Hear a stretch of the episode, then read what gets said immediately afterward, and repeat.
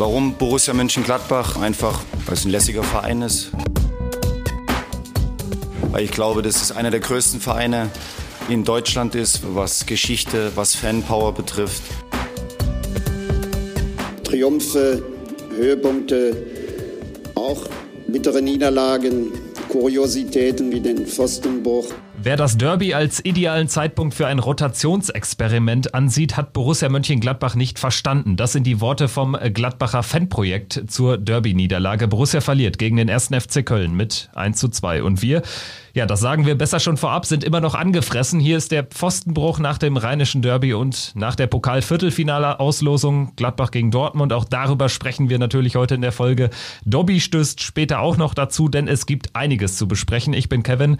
Hallo, liebe Hörer. Hörerinnen und Hörer und ich grüße natürlich auch Fabian. Hi. Hi Kevin, ja, ähm, heute sicherlich anders gelaunt, als wir es erwartet haben. Äh, mittlerweile sind knapp 24 Stunden vergangen seit Abpfiff.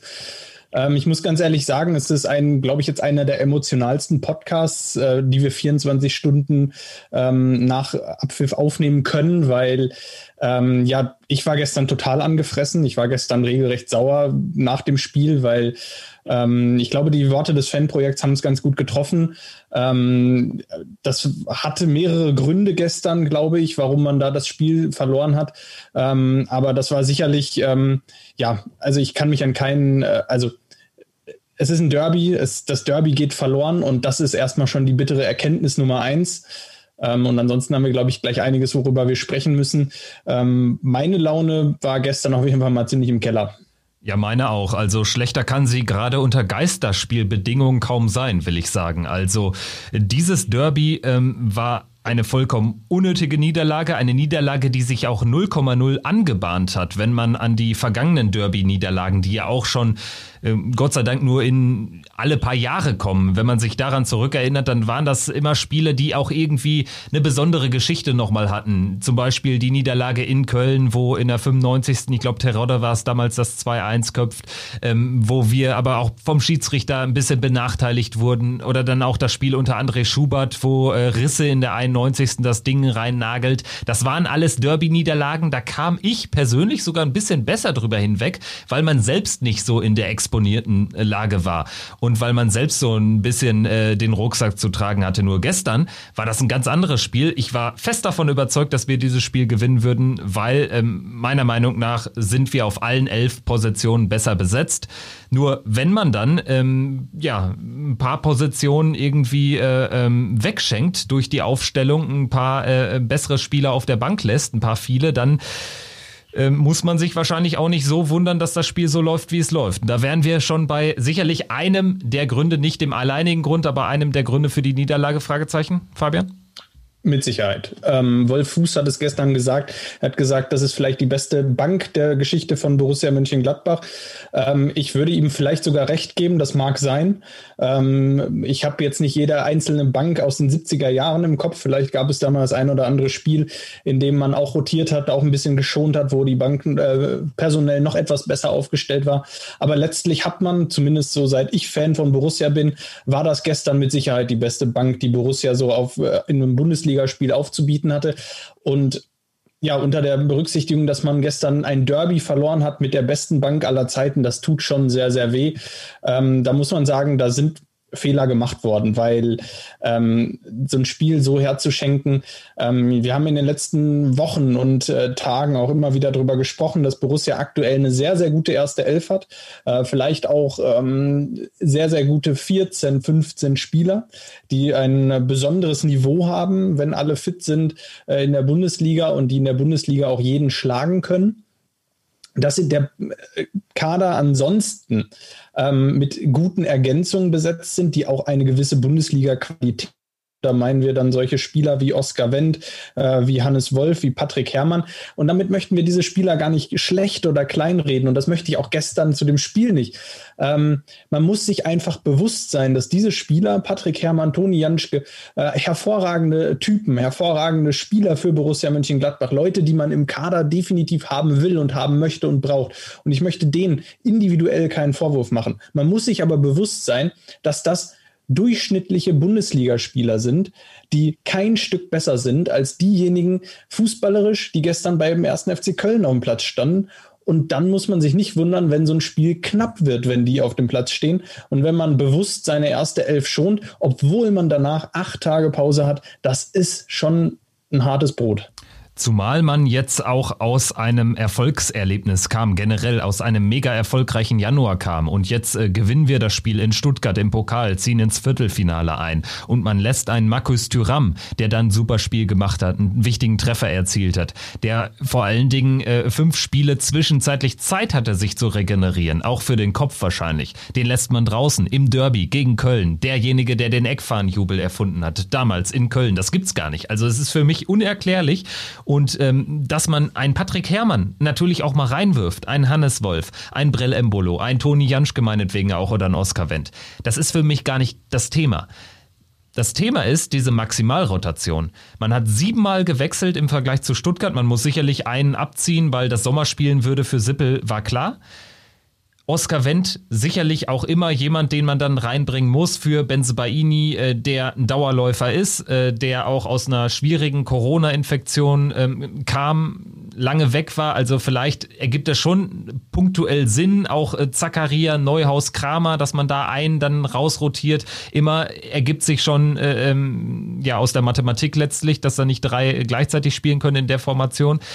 Dass dann aber vorne Embolo, Hermann und Wolf spielen, ist für mich nicht erklärbar. Tyram, Player auf der Bank, Hofmann auf der Bank. Also es ist für mich einfach zu viel gewesen.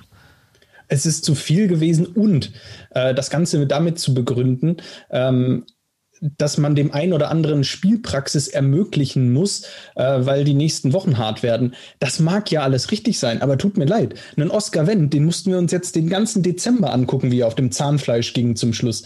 Äh, Hannes Wolf hat, glaube ich, ich weiß es nicht ganz genau, aber ich glaube, der hat mit die meisten Spiele in dieser Saison quantitativ für Borussia gemacht, weil der fast jedes Mal spielt, wenn auch nur ein paar Minuten. Aber der spielt fast immer.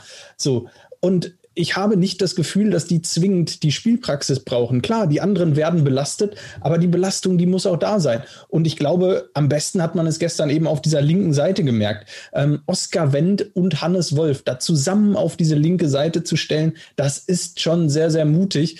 Und ähm, ja, dieser Schuss ist definitiv mal nach hinten losgegangen. Das haben wir schon nach zwei Minuten gemerkt. Das 1 zu 0 der Kölner. Und da sind wir dann jetzt im Spiel äh, über eben jene linke Seite gefallen. Ähm, da sahen, sah der ein oder andere Spieler nicht gut aus. Auf einmal tut sich die Lücke auf und äh, ja, dann steht es plötzlich 1-0. Ja, und keiner brauchte sich so richtig zu wundern, denn äh, man merkte natürlich dann auch in der Szene, dass äh, die Mannschaft komplett neu formiert war. Dann kriegst du natürlich auch das 0-1 früh direkt mit dem ersten äh, Konter der Kölner. Das ist natürlich auch maximal bitter und nicht zuträglich dann für so eine neu formierte Elf. Aber und äh, das muss einem schon zu denken geben. Wir kommen ja relativ gut zurück. Also wir haben da schon eine ganz gute Phase. Für mich äh, rückblickend betrachtet die äh, mit Abstand beste Phase des Spiels. So ab der fünften Minute bis zur 25. oder so maximal. Wo wir dann auch nach einer Viertelstunde das 1, 1 erzielen. Sicherlich ein bisschen glücklich abgefälscht, zweimal der Schuss von Flo Neuhaus. Aber ähm, was uns zu denken geben muss, äh, ist, dass man daraus ja keine Sicherheit schöpft. Und das liegt für mich auch darin begründet, dass diese Offensivreihe einfach, die ist halt auch nicht torgefährlich. Hermann und Wolf haben diesen haben nicht die Qualität, die ein Tyram und Player haben. Und ganz ehrlich, ich war eher davon ausgegangen, dass man die volle Kapelle loslässt. Zum ersten Mal gefühlt in der ganzen Saison, weil man A, keinen Gesperrten hat, keinen Verletzten hat und weil man eben erst acht Tage später gegen Wolfsburg äh, wieder ran muss. Also das heißt Embolo, ähm, Player, ähm, äh, Tyram und Stindel ähm, war für mich auch eine Option. Also Player, Tyram auf den Flügeln, Stindel auf der 10, Embolo äh, rochiert so ein bisschen davor. Äh, da war ich eher von ausgegangen als von dieser Aufstellung, die uns, ich habe jetzt noch mal ein bisschen äh, äh, nachrecherchiert, eigentlich noch nie richtig was gebracht hat. Es wird jetzt auch so ein bisschen das Narrativ gestreut oder Rose hat ja auch äh, in seinem ersten Interview vor dem Spiel schon gesagt zu Ecki Häuser, ja, äh, wenn wir gewinnen, dann bin ich der Rotationskönig und wenn wir verlieren, ja, pff, dann eben nicht. Also damit hat er ja schon vorgebaut, sich quasi selbst ein Alibi äh, versucht zu verschaffen. Und das äh, ähm, war schon eine Haltung, die diesem Derby nicht angemessen war. Und ähm, ich hatte jetzt nochmal nachgeschaut, also gegen Augsburg, gegen Hertha, gegen Bremen und jetzt gegen Köln hatten wir ähm, die Kombination Wolf-Hermann. Das waren die Spiele und das hat nie so richtig funktioniert. Es hat immer darunter gelitten, dass ähm, wir einfach viel zu wenig Torchancen kreiert haben. Wenn man sich die Spiele gegen Bayern und Dortmund anschaut, in den Spielen hatten wir gefühlt mehr Chancen als in zehn anderen Spielen äh, zusammen gegen die kleineren Gegner zu Hause.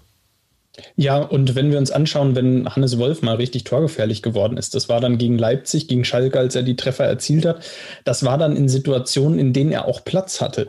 Ähm, das war dann einfach auch in, in Spielen äh, gegen Gegner, die auch ganz anders standen als jetzt diese klassischen Mittelfeld- bis unteren Teams, die ja doch stark hinten drin stehen, wo auch ein Hannes Wolf, wo Patrick Herrmann, wo die auch ein bisschen Raum vor sich haben, wo die ein bisschen Platz haben. Und deshalb finde ich, und das merkt man bei den beiden aktuell ganz stark, Hannes Wolf kann sich da vielleicht noch weiterentwickeln. Patrick Herrmann ist sicherlich in seiner Entwicklung fertig. Für mich halt hervorragende Ergänzungsspieler, die du immer mal wieder in der 60., 70. Minute reinbringen kannst kannst, wenn du auch 2-0 führst, wenn du vielleicht ein bisschen mehr Räume vorne bekommst, ähm, dann ist das ja auch alles schön und gut. Und wir dürfen nicht vergessen, wir dürfen im Moment fünfmal wechseln. Fünfmal in einem Spiel. Das heißt, wenn du da gestern die volle Kapelle losschickst, nach sech, äh, und die ersten 60 Minuten sagst, volle Attacke, voll, voll drauf und wir versuchen hier, wir wollen hier äh, früh zeigen, wer hierher im Haus ist und du führst nach 60 Minuten 3-0, dann sagt ja keiner was, wenn du dann 30 Minuten Hannes Wolf, äh, Oskar Wendt und Patrick Herrmann und Toni Janschke Spielpraxis ermöglicht. Das ist ja dann alles schön und gut. Und das ist ja dann auch genau das, wofür sie da sind, wofür sie im Kader sind, ähm, wofür man sie gebrauchen kann, wenn sie gebraucht werden. Aber ein Derby und dazu noch ein enorm wichtiges Bundesligaspiel, ja, dermaßen beinahe abzuschenken auf eine Art und Weise, ähm, das war einfach nicht clever. Ähm, und da haben wir über einen Aspekt noch gar nicht gesprochen. Wir haben jetzt gerade viel darüber gesprochen, was ist das aus Borussias Sicht? So, das ist ja immer diese, diese eigene Perspektive. Ähm, man muss diese ganze Rotation und diese Maximalrotation ja auch immer aus der anderen Perspektive betrachten. Was macht das eigentlich mit den Kölnern? Und da weiß ich nicht, wie es dir geht, aber jeder, der mal Fußball gespielt hat, äh, der weiß doch, ähm, wenn du denkst, der Gegner ist bärenstark, dann ist der Gegner auch bärenstark. Und wenn du weißt, gegen den Gegner geht was, dann geht gegen den Gegner auch was. Das ist immer so ein bisschen eine selbsterfüllende Prophezeiung. Also wenn du den Gegner für stark hältst, dann ist er das auch. Und wenn du ihn für nicht stark hältst, dann, äh, dann weißt du auch, du gehst, dann geht was, dann gehst du auch ganz anders nach draußen.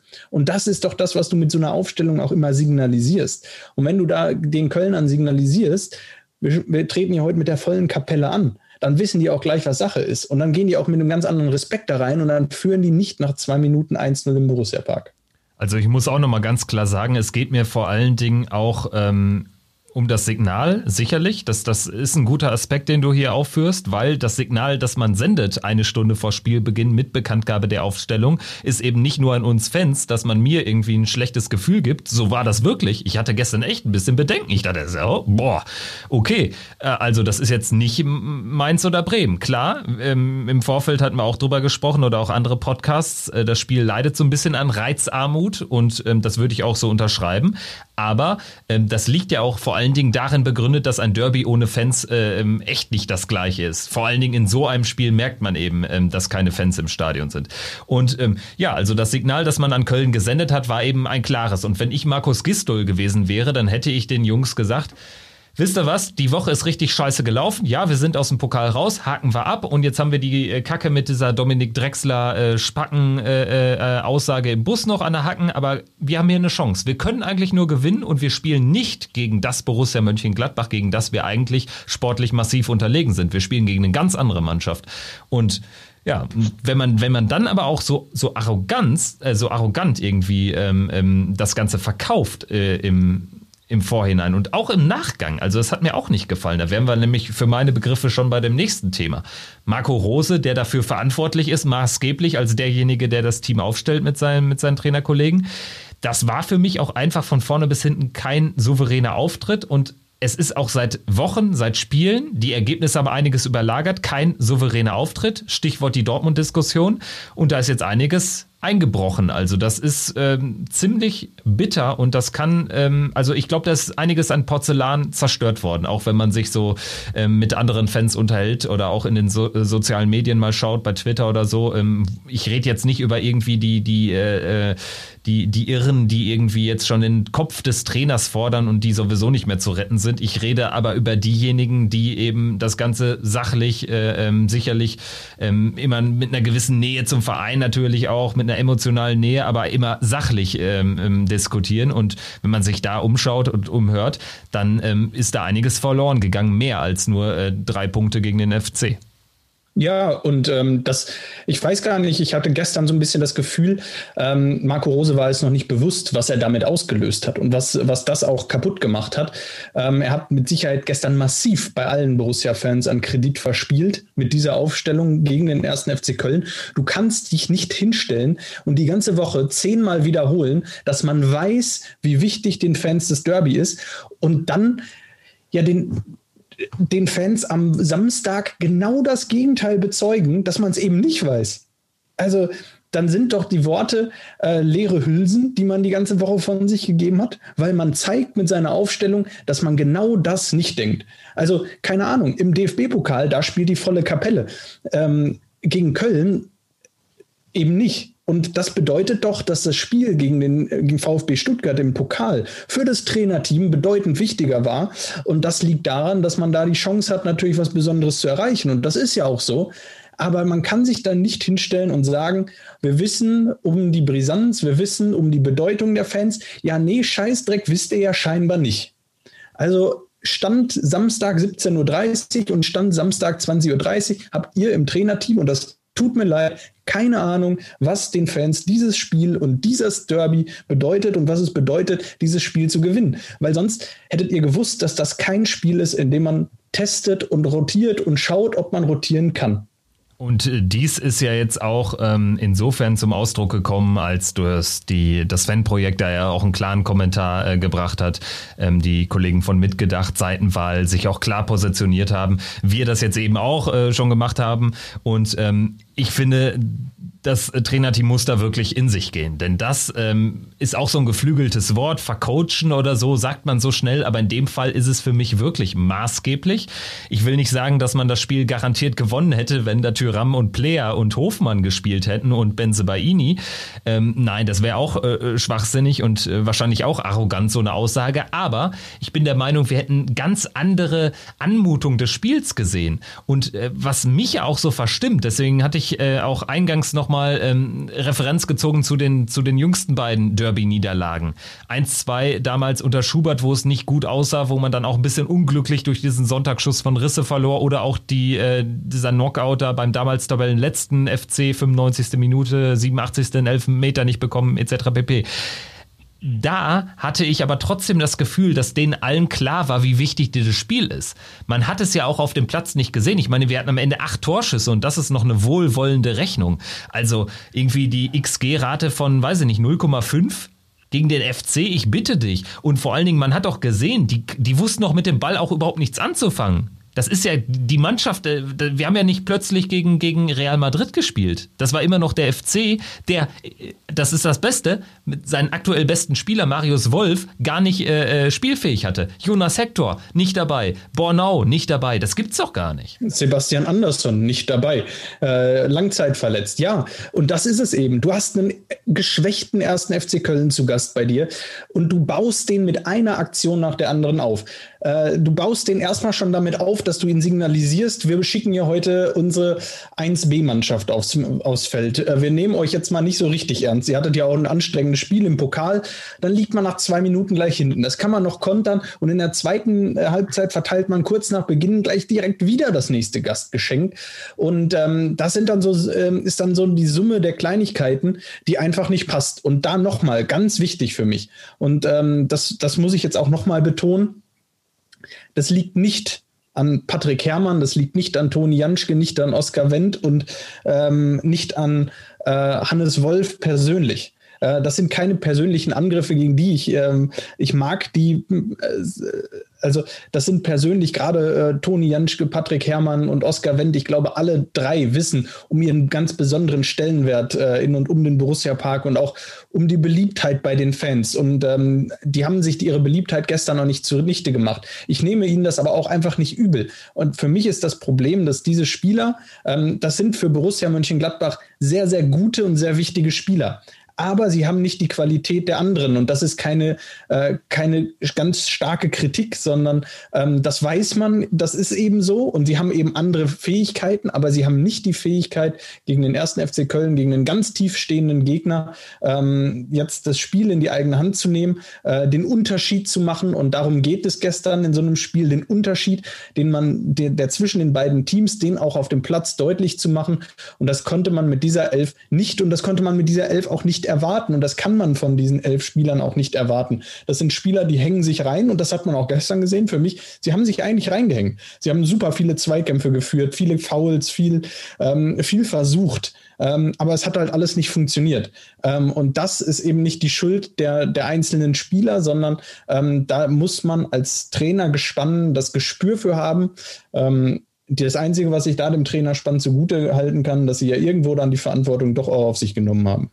Ja, richtig. Also teils, teils. Mir gefallen halt manche Aussagen nicht, die für mich in der Analyse auch ein bisschen vorbeigehen ähm, an der Realität. Und zwar, dass man irgendwie bislang sich super gut durch die Saison rotiert habe. Das ist für mich nicht der Fall. Wir sprechen das hier eigentlich äh, äh ja so im Vier-Wochen-Takt immer wieder an. Wir haben es äh, im Dezember, ähm, da, da hatten wir sicherlich noch ein bisschen eine andere Lage, natürlich auch durch Verletzte, aber zum Beispiel auch das Augsburg-Spiel. Damit fing das Ganze ja irgendwie an, wo man dann auch schon äh, sehr viel rotiert rotiert hat. Dann Hertha, wo man auf einmal dann hat Ibo Traoré gespielt.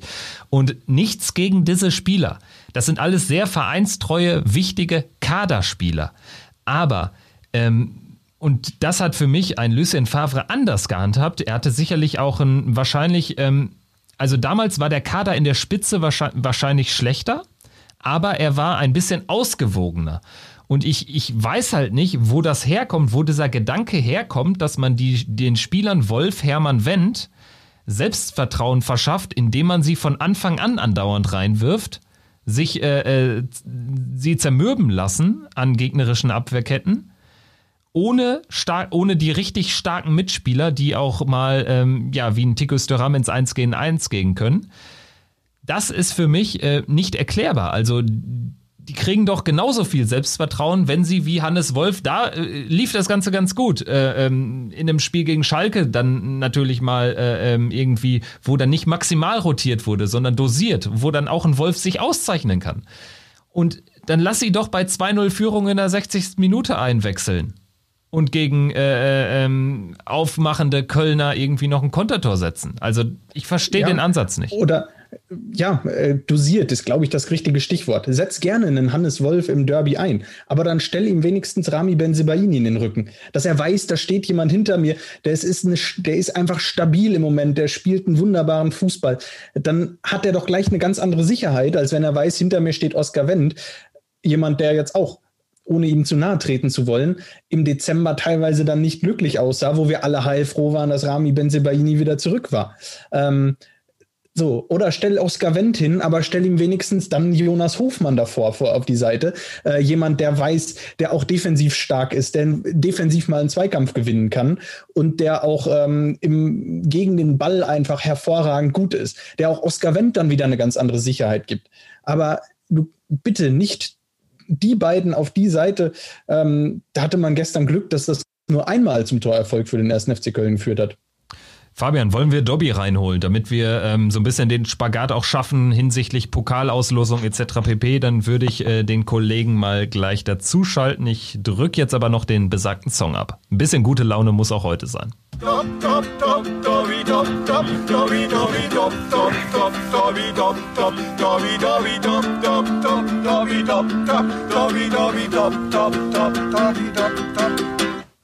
Dobby, grüß dich.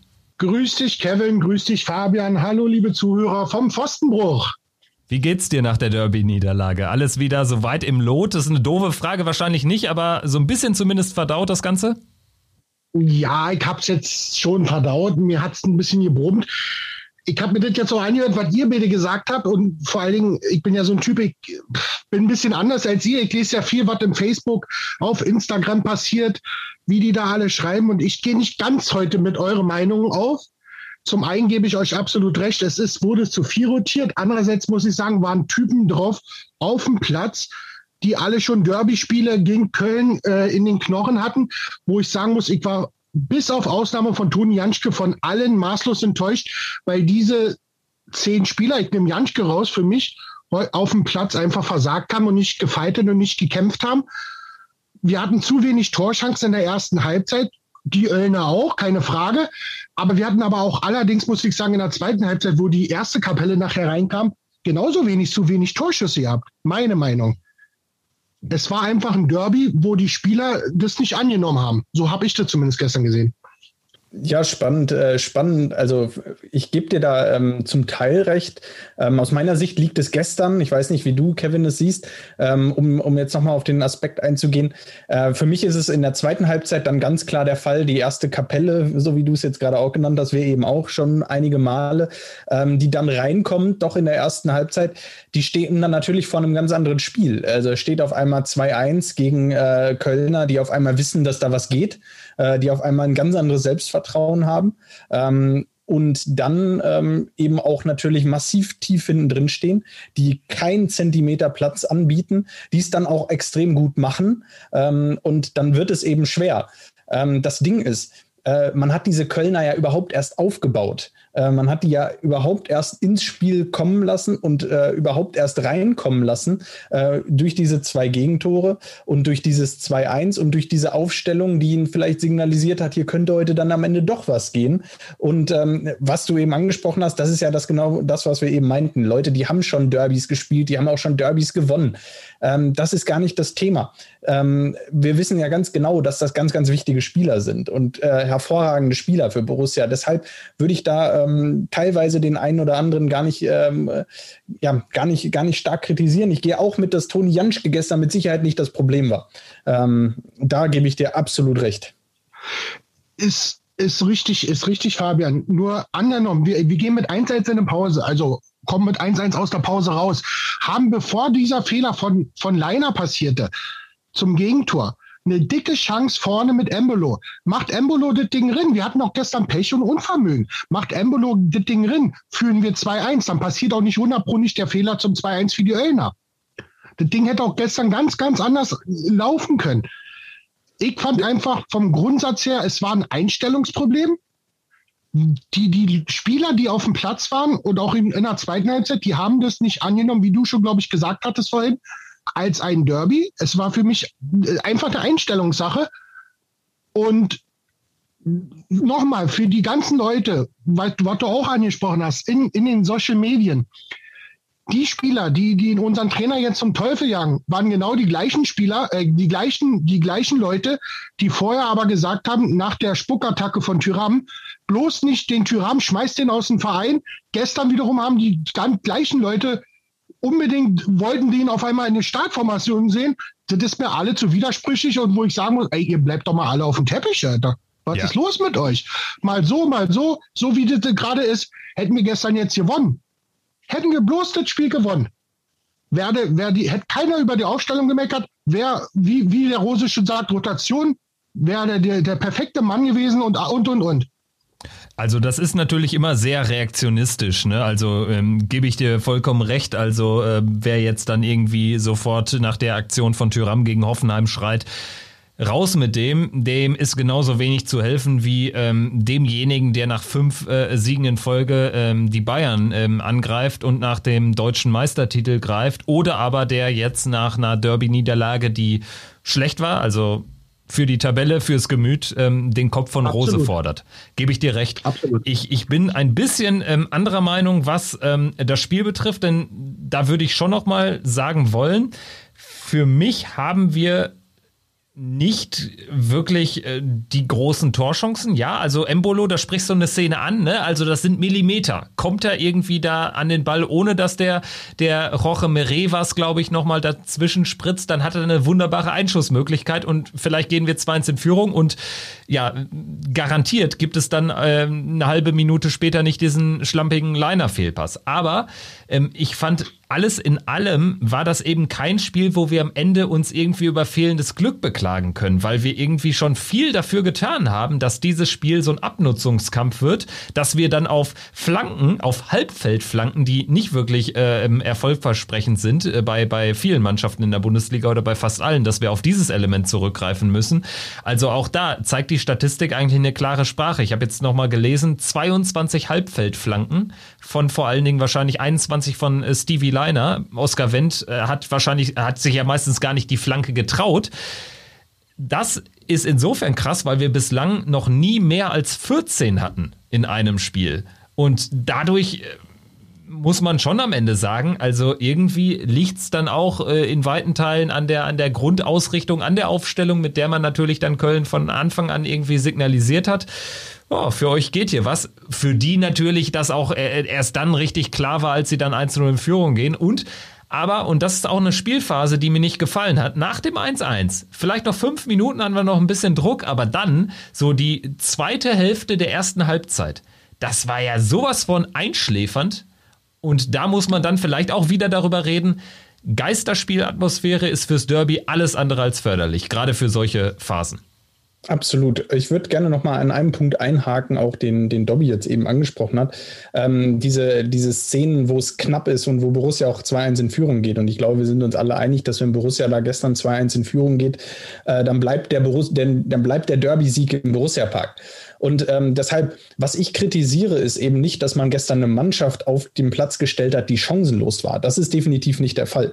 Man hat gestern eine Mannschaft auf dem Platz gehabt als Borussia Mönchengladbach, die stärker war äh, qualitativ als die Mannschaft vom 1. FC Köln. Das würde ich einfach mal so in den Raum werfen.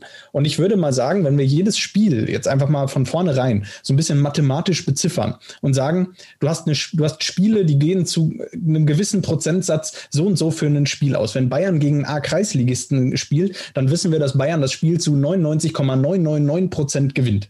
So. Es sei denn, es sei denn, Kreisligist heißt Fürstenbergskreuz. Ja, Dobby, genau. Ähm, aber normalerweise äh, gewinnen die Bayern ein Spiel gegen einen Kreisligisten. Äh, damals äh, gegen Westenbergs Freud, ich glaube, sie waren auch deutlich höher als in der Kreisliga damals. Äh, da ist ja jetzt der dann auch der Vorgängerverein, einer der Vorgängervereine von Kräuter Fürth, wenn ich das richtig in Erinnerung habe. Äh, Gibt yep. ja auch immer wieder äh, Querelen, äh, Fans von Fürth, die das, ähm, die sich gegen dieses Kreut ja doch sträuben, die die Spielvereinigung Fürth gerne wieder zurück hätten. Wenn ich das richtig im Kopf habe, ohne da jetzt hundertprozentig in der Thematik drin zu sein. Aber um, wo ich, äh, wo ich drauf hinaus wollte, ähm, diese Wahrscheinlichkeiten, äh, das senkt sich immer weiter ab, bis du irgendwo, äh, ja, irgendwo bei einem 50-50 ankommst. Und gestern, da steht eine Mannschaft auf dem Platz von Borussia Mönchengladbach, die stärker ist.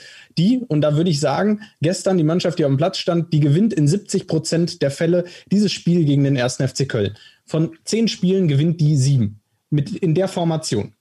Und, wenn sie das äh, von Anfang an, wenn sie das von Anfang an annehmen, das Derby, genau. Ja, genau. Egal, ob sie es, wie sie es annehmen, ob sie es annehmen, aber zu 70 Prozent gewinnen sie das Spiel. Das Ding ist aber, wenn andere da auf dem Platz stehen, dann bin ich der, der festen Überzeugung, dann gewinnt Borussia Mönchengladbach das Spiel zu 85 Prozent. So, das sind einfach 15 Prozent Einbuße, die jetzt rein hypothetisch nur in meinem Kopf gerade entstehen. Und das ist genau das, wo ich sage, da hat sich das Trainerteam vertan. Also, wir gewinnen von, von zehn Spielen mit der elf vielleicht sieben aber dreimal klappt es auch eben nicht. Wenn du aber die volle Kapelle auflaufen lässt, dann gewinnst du neun von zehn Spielen. Einmal klappt es vielleicht nicht. Und wenn es dann gestern nicht geklappt hätte, dann hätte es gestern nicht geklappt. Aber es kann sein, dass dieser Fall einer von den zwei Fällen war, wo da gestern die Mannschaft, die auf dem Platz steht, genau den Unterschied macht. Und das ist genau das, was du sagst. Die Mannschaft hatte gestern auch das Potenzial, ähm, das Spiel zu gewinnen. Ähm, aber man hat gestern auch einiges dafür getan, dieses Spiel eben nicht zu gewinnen. Und das hatte viele, viele Gründe. Und da gebe ich dir in Teilen auch recht. Es war natürlich nicht das beste Spiel von allen, die dem Platz standen. Und es war mit Sicherheit auch nicht ähm, mit Sicherheit keine Glanzleistung und äh, der ein oder andere war sich gestern der, der Bedeutung des Spiels für die Fans auch sicherlich nicht bewusst und vor allem auch deshalb nicht bewusst, weil eben keine Fans im Stadion waren und äh, mit Sicherheit dann auch der ein oder andere das nicht vor Augen geführt bekommen hat, was das hier bedeutet. Was meint ihr, wie hätten die Fans reagiert, wenn die Aufstellung an der Anzeigetafel präsentiert wurde? Also es hätte jetzt sicherlich kein Five-Konzert gegeben, aber ich glaube, wenn man so in sich selbst hineinfühlt und äh, wenn ich mich an diese Stunde von Bekanntgabe der Aufstellung, zuerst ist sie ja gefühlt immer bei Twitter draußen, so 17.30 Uhr, 17.31 Uhr, also eine Stunde vorm Spiel, wenn man sich so an diese Phase zurückerinnert, bis vorm Spiel, ich hatte echt nicht, also mein, meine Siegeserwartungen sind echt ein bisschen gedämpft worden, gebe ich zu. Und ähm, das war jetzt schon häufiger in der Saison der Fall und das ist immer das, wofür ich plädiere. Wir müssen diese Spiele zu Hause gegen Hoffenheim, Hertha, Augsburg, äh, Berlin, Köln, die müssen wir verdammt nochmal ernster nehmen. Also, wenn du nämlich da die Punkte holst, dann kannst du noch so häufig drei, vier unnötigerweise in Leverkusen verlieren oder irgendwie äh, in Stuttgart mal einen Punkt lassen, wenn du nicht so ganz gut unterwegs bist. Wir nehmen aus diesen Spielen viel zu wenig Punkte mit und diese Punkte kosten uns dann auch äh, am Ende mehr. Und deshalb spielen wir jetzt wohl eher um die Conference League Teilnahme und nicht um die Teilnahme der Champions League. Also, das ist so ein bisschen das Problem, was ich sehe. Und gestern wurde, glaube ich, das haben wir jetzt auch schon mal erwähnt, einiges an Porzellan zerschlagen. Ähm, die Fanreaktion hätte mich vor allen Dingen interessiert, wenn dann ja so die 80. Minute anbricht und es immer hektischer wird, dann auch irgendwann die, die Brechstange rausgepackt werden müssen, ähm, werden muss. Und by the way, wir haben Aber auch 0,0 Brechstangenqualität. Also genau.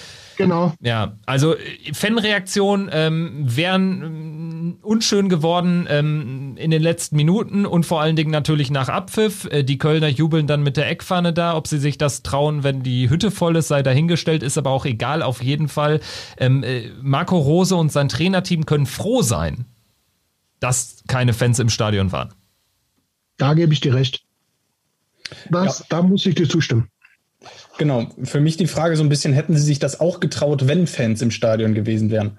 Das ist vielleicht so ein bisschen die Frage, die für mich so ein bisschen im Raum steht. Hätten sie dann auch gesagt, ja komm, ähm, wir rotieren heute ein bisschen durch oder wäre dann doch der Respekt zu groß gewesen, dass, äh, dass nach dem Spiel der eine oder andere vom Mannschaftsbus steht und sagt, sag mal, was sollte das denn hier heute? In der Tat, in der Tat. Das ist natürlich ein hypothetisches Thema, ganz schwer äh, zu beantworten.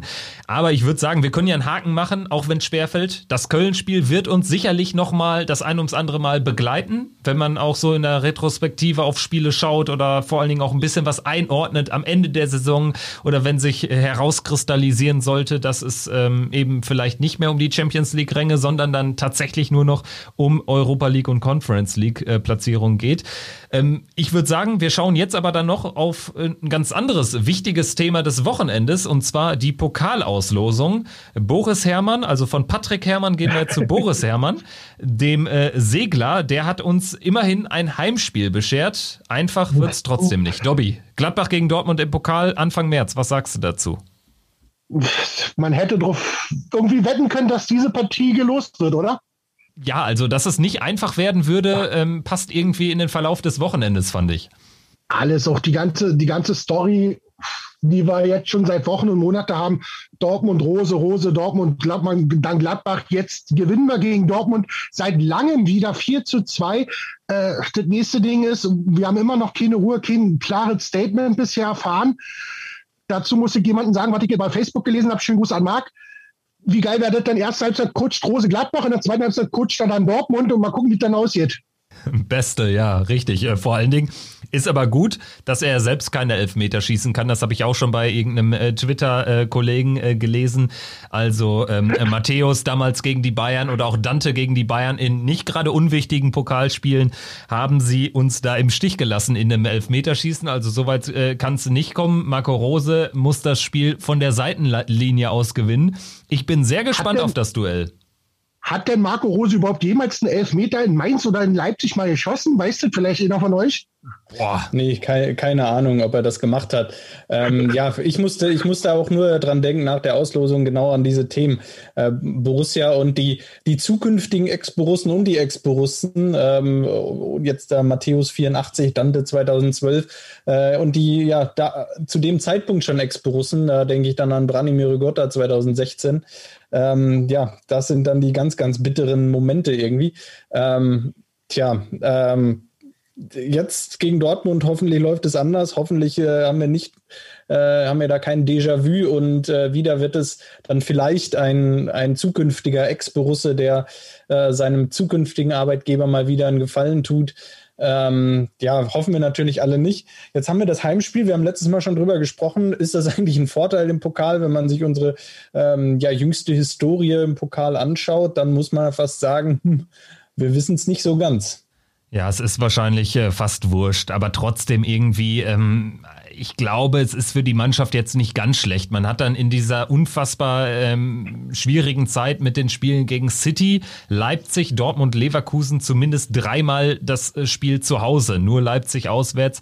Das ist äh, sicherlich nicht verkehrt und in Dortmund wenn dieses losgekommen wäre, wenn so gedreht worden wäre, wäre ich auf jeden Fall deutlich pessimistischer, auch wenn es irgendwie natürlich vielen Grundlagen entbehrt ohne Fans und so. Gerade in einem Pokal äh, im Highlight unter Flutlicht, dann machen die ja dann doch schon mal vielleicht den einen oder anderen Prozentpunkt aus. Ich finde die Auslosung insofern spannend, als dass sie uns den, den Einzug ins Halbfinale natürlich ähm, dramatisch erschwert. Also da waren Essen im Topf, Regensburg, Kiel, Bremen. Das wäre alles einfacher gewesen aber sie erleichtert uns für mich die Chancen auf etwas Blechernes, auf den Pokaltriumph, denn für mich nicht unwichtig, äh, die weitere äh, Ziehungen da von Boris Herrmann. Leipzig gegen Wolfsburg ist ein weiteres Viertelfinale. Das heißt, von den großen vier, von den vier favorisierten Mannschaften sind nur zwei im Halbfinale. Und wenn Gladbach darunter sein sollte, haben wir erstmal eine große Chance auf ein machbares Duell in einem Halbfinale, möglicherweise sogar gegen einen unterklassigen Gegner, Sieger Essen-Kiel oder eben Regensburg-Bremen, auch im Topf dann. Und es würden sich einfach die Chancen auf einen Pokalsieg erhöhen. Dobi, ja. äh, siehst du es auch so? Vielleicht 95 äh, Revival gegen Wolfsburg im Finale von Berlin, möglich? Ich war da, ich war im Finale. Es ist möglich. Und ich meine, wenn du wirklich den Pokal willst, dann scheiß drauf. Du musst ja eh alles schlagen, wer kommt. Und in dem Sinne, Dortmund zu Hause im Viertelfinale, ganz ehrlich, hätte man jetzt Rot-Weiß Essen gekriegt, hätte man Kiel gekriegt oder Regensburg, sagt man vom Papier her das Leichteste, die musst du erstmal spielen und da kannst du meistens nur schlecht aussehen. Siehe Köln gegen Regensburg oder Bayern gegen Kiel. Da kannst du nur verlieren. Und wir haben eigentlich nichts zu verlieren zu Hause gegen Dortmund jetzt im Viertelfinale. Und ich sage, die kommen weiter. Warum denn nicht? Ja, und vor allen Dingen, vor allen Dingen, wenn, wenn du wirklich diese acht Mannschaften dir anschaust, du kannst die ja wirklich in, in zwei Töpfe sozusagen legen. Du hast vier Gesetzte sozusagen, vier Ungesetzte. Und wenn man das so auslosen würde, ähm, dann hat man vielleicht ein sehr machbares Viertelfinale, wo man hoch favorisiert ist. Man hat dann aber nur irgendwie vier, vier Top-Mannschaften im Halbfinale und da wird es dann richtig eng. Und so könnte uns das den Weg äh, zum, zum Titel ähm, vielleicht ein bisschen erleichtern. Und ich finde, äh, es gibt ja auch so die eine oder andere Parallele. Also ich bin ähm, oder ich gehe fest davon aus, dass Marco Rose uns verlässt, auch wenn Max Eberl immerhin noch von 98 Prozent Wahrscheinlichkeit eines Verbleibs bei Borussia Mönchengladbach äh, äh, redet im aktuellen Sportstudio. Ich gehe davon aus, dass er uns verlässt, aber vielleicht mit dem Pokaltriumph. Jetzt haben wir zwei Themen miteinander verwoben, aber das ist natürlich auch ein Thema, was wir diskutieren müssen und was jetzt vor allen Dingen natürlich auch in Anbetracht der Auslosung ganz gut passt. Gladbach spielt gegen Dortmund, möglicher nächster Arbeitgeber von Marco Rose. Fabian, wie ist deine Einschätzung? Ja, ähm, das Spiel, äh, ich finde, du hast es perfekt zusammengefasst. Du hast mir das ja eben auch schon so geschrieben. Also äh, der Weg ins Halbfinale ist schwerer geworden. Äh, der Weg zum Pokaltriumph ist aber leichter geworden, ähm, wenn man Dortmund zu Hause schlägt. Ähm, das ist ein 50-50-Spiel für mich. Das kann genauso gut sein, dass man da rausfliegt und dann ist man im Viertelfinale mal wieder zu Hause gescheitert. Und wenn man zweimal in Folge gegen Leverkusen und zweimal in Folge gegen Dortmund gescheitert. Ich würde sagen, es ist ein spannendes Spiel. Es wird ein interessanter Fight, äh, mit Sicherheit ähm, ja eins der Spiele der Saison und ich gehe auf jeden Fall mit. Und äh, meine ganz klare Einstellung ist im Moment, diese Saison kann in der Bundesliga aus meiner Sicht, äh, wenn man jetzt nicht zufällig noch in Wolfsburg und in Leipzig groß punktet, äh, was ich gerade irgendwie nicht erwarte, ähm, dann werfe ich jetzt einfach meine Hypothese in den Raum und sage, wenn diese Saison noch etwas Großartiges, etwas ganz Besonderes für Borussia Mönchengladbach passieren soll, dann geht es diese Saison nur noch im Pokal. Würde mich freuen über jeden, jeden, jeden Pokal, den wir mal wieder endlich mal in die Händen halten dürfen. Ich glaube, das letzte Ding, was wir mal in den Händen halten durften, war so ein Wintercup-Pokal. Fragt mich nicht, wie, die, wie diese komische Schüssel damals hieß, vor zwei Jahren im Trainingslager. Und ach, ich sage einfach mal, wir gewinnen gegen Dortmund, stehen im Halbfinale und dann spielen wir das Halbfinale gegen Bremen und im Finale schlagen wir Holstein Kiel. Ja, nehme ich, nehme ich. Genau so können wir äh, ähm, den Haken hintermachen. Aber äh, vielleicht auch von dir noch eine Einschätzung zu Marco Rose. Was denkst du? Ich glaube immer noch, dass das Ding, einerseits bin ich der Meinung, warum nimmt Max Eber Urlaub? Dass er im Hintergrund schon Feen gezogen hat, womöglich einen Trainerkandidaten abzuschätzen, abzuwägen, wer könnte folgen. Andererseits bin ich immer noch der Meinung und ich hoffe, dass Rose dass Rose einfach sagt, er bleibt in Gladbach, macht da, er weiß, was er an uns hat. Der hat nicht so viel Unruhe wie in Dortmund. In Dortmund muss ich sagen, läuft momentan ja alles andere als schön. Da sitzt kein, äh, die hat zu viele, mein, er hat einfach zu viele Leute in Dortmund, die dazwischen reden. Die haben einen Kehl auf der Bank. Die haben einen Watzke, der dazwischen redet. Die haben einen Matthias Sammer, der da mit, mit, mit Zwischenquaken tut. Dann ähm, habe ich irgendjemanden vergessen? Wahrscheinlich. Bestimmt, aber, bestimmt, aber, aber es gibt auch zu viele, die kann man sich auch gar nicht alle merken. Äh, also, der, der, Punkt ist klar und ich, ich glaube, äh, du hast da recht. Ähm, aus meiner Sicht hilft das aber nicht, äh, um Marco Rose bei Borussia Mönchengladbach zu halten. Ich glaube auch, dass er gehen wird. Für mich diese Aussage, diese Nicht-Aussage gestern in diesem unfassbar nervigen Interview von Ecki Häuser, das muss man auch mal ganz klar sagen. Mich nervt es total, dass in einem Derby 18 Fragen zur Zukunft des Trainers gestellt werden. Würde ich ähm, gleich einhaken wollen, Fabian. Da würde ich gleich mal die Ecki Häuser-Lanze brechen wollen. Ja, ähm, aber Ecki Häuser, ähm, Ecki Häuser fragte dann irgendwann, ob alles offen ist. Und ähm, statt daraufhin zu sagen, ja, es ist alles offen, lass uns jetzt über das Sportliche reden, schweigt Marco Rose einfach. Und das, das war stimmt. aus meiner Sicht mehr Antwort als genug, weil ähm, er hätte einfach sagen können, ja, äh, alles offen, bitte lass uns jetzt weiterreden. Marco Rose ist aber ein Typ, der sehr, sehr ehrlich ist. Und wenn Marco Rose gefragt wird, ist alles offen, aber es ist nicht mehr alles offen, äh, dann schweigt er einfach. Ähm, dann äh, sagt er, nein, es ist nicht mehr alles offen und damit wäre dann eine Entscheidung bereits gefallen. Ähm, so habe ich das interpretiert. Demnach glaube ich ganz klar, dass er gehen wird. Ja, also guter Punkt, ähm, Ecki Häuser. Ähm, für mich muss man ein bisschen in Schutz nehmen. Ich habe jetzt auch vieles in die Richtung gelesen, wo man sich darüber ja ein bisschen echauffiert, dass immer wieder diese Fragen kommen. Marco Rose tut das ja auch. Ich muss aber sagen, ähm, das Verhalten von ihm ist mehr als unsouverän. Also es wurde für meine Begriffe einfach kaschiert durch diesen sportlich sehr erfolgreichen Januar. Dadurch sind solche Themen dann immer so ein bisschen unter der Decke. Aber ähm, Ecki Häuser muss einfach fragen und es ist einfach ein Knallerthema in diesem Bundesliga-Zirkus. Und es interessiert einfach mehr Leute, ob der Cheftrainer von Borussia Mönchengladbach in der nächsten Saison bei Borussia Dortmund trainiert, wieder mal ein, ein Gladbacher nach Dortmund geht. Das interessiert einfach mehr Leute, als ob jetzt Oscar Wendt oder Rami Benzebaini äh, auf links hinten spielt und was die Idee dahinter ist. Also es ist immer noch Sky, ne? Also deswegen würde ich Ecki Häuser ein bisschen in Schutz nehmen wollen. Und ähm, ich muss sagen, es gibt schon die Momente, wo ich sage, Alter, jetzt komm, kannst zumindest noch mal eine sportliche Frage stellen. Aber dass Marco Rose irgendwie, der macht ja fast den Anschein, als würde er sich äh, von Woche zu Woche äh, mehr darüber aufregen. Dabei ist er es, der das ja befeuert. Dieses stetige, vielleicht auch kindische Nachfragen durch seine Nicht-Aussagen, die ja vor allen Dingen nicht mehr branchenüblich bezeichnet werden können. Das sind ja Aussagen, die selbst dann so ein bisschen äh, ähm, kindisch rüberkommen, wenn er dann da schweigt oder so. Es ist ja nicht mal. Ich würde mir manchmal von ihm eher so ein branchenübliches äh, äh, ähm, Antworten wünschen, fast schon. Das kommt ja nicht. Ja, ähm, gebe ich dir recht. Ähm, das kommt nicht. Ich glaube deshalb, dass da schon mehr entschieden ist. Äh, es wird immer gesagt, Max Eberl weiß Bescheid und ähm, ja, auf die Frage ist alles offen. Ja, nee, es ist irgendwie nicht alles offen. Ähm, demnach glaube ich, dass da schon mehr entschieden ist, als kommuniziert wird. Ich glaube, dass ähm, da vielleicht noch einige Prozesse im Hintergrund laufen. Vielleicht äh, will sich Borussia Dortmund da auch noch nicht ganz, nicht ganz festlegen. Äh, vielleicht will, wollte Borussia Dortmund da auch ähm, jetzt Edin Terzic noch nicht direkt äh, überfallen mit dieser Nachricht. Äh, vielleicht äh, ist da auch so ein bisschen was, was noch hängt. Ich glaube, dass einfach es durchaus Gründe hat, dass diese Kommunikation noch nicht öffentlich ist. Ich glaube aber, dass da mehr entschieden ist, als die meisten Leute wissen.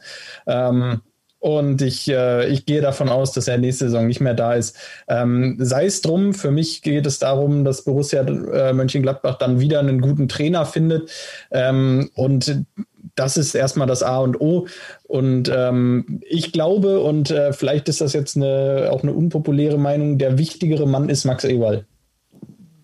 Gehe ich komplett mit. Und ich denke, Dobby ähm, wird dich da auch nicht umstimmen. Also, obwohl, Dobby, du bist ja eher noch davon ausgehend, dass Rose bleibt. Ich würde es mir äh, ähm, auch wünschen, natürlich. Klar, Konstanz auf der Trainerposition immer gut. Aber auch du sagst bestimmt, Max Eberl ist immer noch der Baustein des Gladbacher Erfolgs.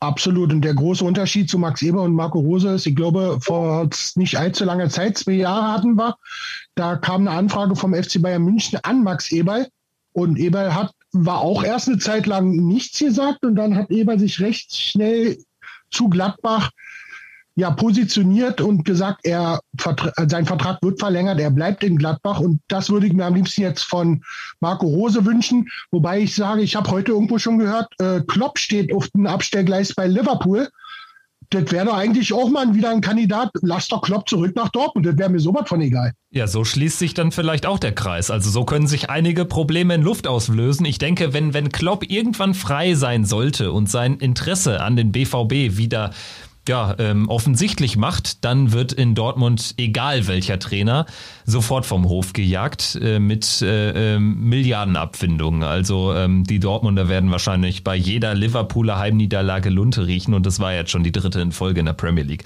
Dobby, Fabian, ich würde sagen, wir haben alles besprochen. Ähm, Gladbachs Champions League Auftritt irgendwo in Dänemark, in Ungarn, auf den Seychellen, wir wissen es noch nicht. Ähm, wenn es soweit ist, werden wir das hier natürlich auch besprechen ähm, in, in ähm, einer der nächsten Folgen. Wir haben jetzt aber auf jeden Fall erstmal eine Woche Pause. Dann geht's in Wolfsburg weiter.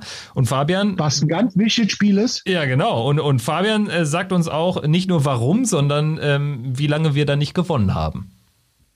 Ja, wir haben da ewig nicht gewonnen. Ich glaube, es war 2003. Richtig. Äh, wenn, ich, äh, wenn ich mich nicht irre. Ähm, ja, ich glaube, das war, aber es war schon im neuen Stadion. Ich glaube, seit 2002 hat äh, Wolfsburg das neue Stadion. Ähm, demnach hat Borussia auch in diesem Stadion dann schon mal gewonnen. Äh, es ist eine Ewigkeit her. Es fühlt sich so an, als würde Borussia da jedes Jahr wieder verlieren. Äh, es nervt. Äh, es ist irgendwie, es ist nicht schön. Ähm, aber ich muss ganz ehrlich gestehen, und ähm, das ist, ähm, das ist leider so ein Gefühl, das ich habe ich glaube, es wird nächste Woche nicht aufhören. Äh, diese Serie wird, glaube ich, weitergehen. Der VfL Wolfsburg ist im Moment bärenstark. Der VfL Wolfsburg macht leider im Moment einen sehr, sehr guten Eindruck. Ähm, sehr, sehr abgezockt vor dem Tor, defensiv unfassbar stabil. Ähm, eine Mannschaft, gegen die es im Moment alles andere ist, alles andere als leicht ist zu spielen. Ähm, ja, ich mache mir ehrlich gesagt nicht viele Hoffnungen. Das, ähm, und das sage ich selten. Boah, lass uns nicht so pessimistisch hier rausgehen. Dobby, hast du noch irgendwas, was uns optimistischer stimmt? Fabian, wir spielen nächste Woche in Wolfsburg mit deiner sozusagen in vollen Kapelle und hauen die aus dem Stadion. Dein Wort in Gottes Ohr. Genau, und damit belassen wir es jetzt. Besser wird's nicht. Dobby, Fabian, vielen Dank. Und vor allen Dingen, liebe Hörerinnen und Hörer, vielen Dank fürs Zuhören, fürs Folgen in den sozialen Medien. Macht Spaß mit euch und wir melden uns trotz dieser, ja, dieses bescheidenen Wochenendes wieder nächste Woche, hoffen dann auf Besserung in Wolfsburg. Macht's gut. Bis dahin. Tschüss. Ciao. Triumphe, Höhepunkte, auch bittere Niederlagen, Kuriositäten wie den Pfostenbruch.